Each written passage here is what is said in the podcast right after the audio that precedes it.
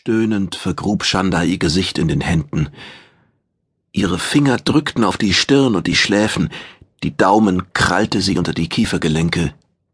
Der Schmerz, den sie sich selbst zufügte, brachte ihr sekundenlang wirklich die erhoffte Erleichterung, doch sehr schnell verkrampfte sie wieder. Vatrox Vamu war gekommen. Vatrox Vamu, ein übermächtiger und erstickender Feind, das spürte sie. Millionen individuelle Gedanken fielen über sie her. Zu einem einzigen starken Bewusstsein vereint, prasselten sie auf Chandasamotte ein wie ein eisiger Hagelsturm. Sie kämpfte gegen die Attacke des Unheimlichen an. Ihr Schädel dröhnte unter dem eigenen Pulsschlag, vor ihren Augen explodierten lodernde Farbschleier, die erdrückende Nähe des Angreifers drohte sie zu lähmen. Ihr Stöhnen verkam zum Wimmern, wurde schriller. Übelkeit breitete sich in ihr aus. Sie reagierte darauf mit kurzen, spitzen Schreien. Chanda warf den Kopf in den Nacken. Jäh glaubte sie, inmitten einer brodelnden Helligkeit zu stehen, als schlage das Licht wie eine gigantische leuchtende Flutwelle über ihr zusammen, unwirklich und doch wirklich genug, sie zu töten, alles auszulöschen, ihre Erinnerung, ihre Hoffnung, die so spärlich und genügsam war, ihre Träume und sogar ihren Körper. Legionen von Gedanken brandeten heran, zerrten an ihr, wollten sie mitreißen und sie vergessen lassen. Unnachgiebig stürmte das Fremde auf sie ein. Chanda fühlte sich bloßgestellt und bis auf den Kern ihres Wesens durchleuchtet. Schwer rutschten ihre Hände über das Gesicht abwärts. Mit weit aufgerissenen Augen starrte sie dumpf vor sich hin, Langsam sank sie auf die Knie. Ihr Herzschlag raste. Die Hände verkrallten sich im Kragen und zerrten den Magnetsaum auseinander. Der Boden schien sich aufzubäumen, sie abschütteln zu wollen.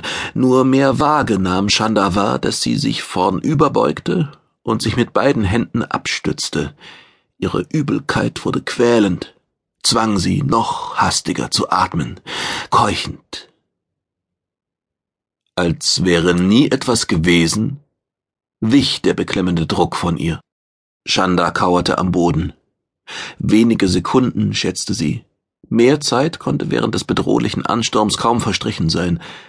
Das fremde Bewusstsein hatte ebenso schnell von ihr abgelassen, wie es über sie hereingebrochen war. Geblieben war eine quälende Benommenheit. Chanda zwang sich zur Ruhe. Alles in ihr schrie danach aufzuspringen und davonzulaufen, vor dem Fremden zu fliehen. Wohin? Sie wusste es nicht. Auf Aveda war sie jedenfalls nicht sicher. So wenig wie auf den anderen Planeten des Stardust-Systems. Vatrox Vamu hatte sie geschaut. Ein besserer Begriff dafür kam ihr nicht in den Sinn. Noch buckelte sie am Boden. Sie klebte geradezu mit Knien und Händen auf dem sterilen Belag und schaffte es nicht, sich davon zu lösen. Ihr fehlte die Kraft dazu. Sie zitterte. Durchleuchtet. Das klang genauer, auch wenn es ihre Empfindungen ebenso wenig treffend umschrieb.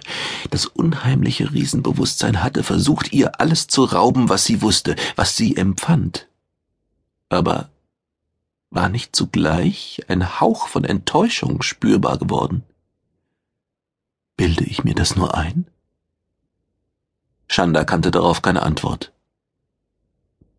Ihr Herzschlag beruhigte sich wieder. Die Benommenheit verflog. Endlich schaffte sie es, sich halb aufzurichten.